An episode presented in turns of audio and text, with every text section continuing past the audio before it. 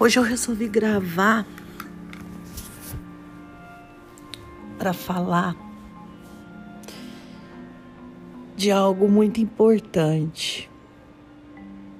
Há uns meses atrás, mais precisamente no mês de janeiro, eu gravei um áudio aqui imenso, onde eu trazia a narrativa de uma dor, de uma perca. Mas eu não tinha me dado conta naquele momento em janeiro que a dor que eu ainda trazia, que essa sensação de perca, do fracasso, não era meu. Nunca foi meu. Eu não fracassei, portanto, se não fracassei, não perdi. Portanto, se não perdi, não fracassei, não errei. Não pode-se ter dor ou sensação de culpa sobre algo que não é seu.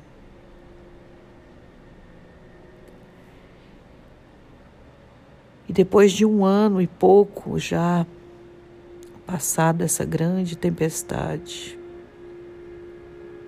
refeita dentro do que é possível, dos traumas,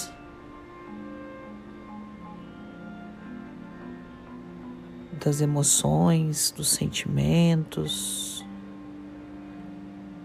traumas esses que são severos. Eu tive a chance, mais uma vez, de me reconectar a alguém, a alguma energia, a um ser que vibra na mesma frequência que a minha. Só que, infelizmente, não basta vibrar. Tem que acreditar, tem que querer, tem que ter coragem.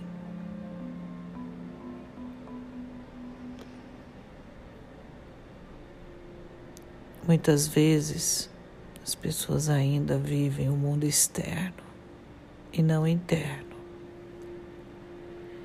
Como, por exemplo, o que vão achar, o que vão falar.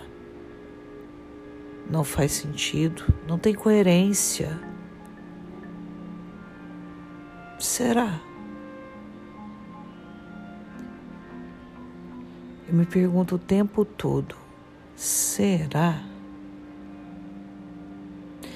Mas no meio desse mutuado de inseguranças, de medo, de perguntas, de questionamentos, vem uma outra sensação, uma outra emoção, que é a de agradecer a essas pessoas, ou melhor, a essa pessoa.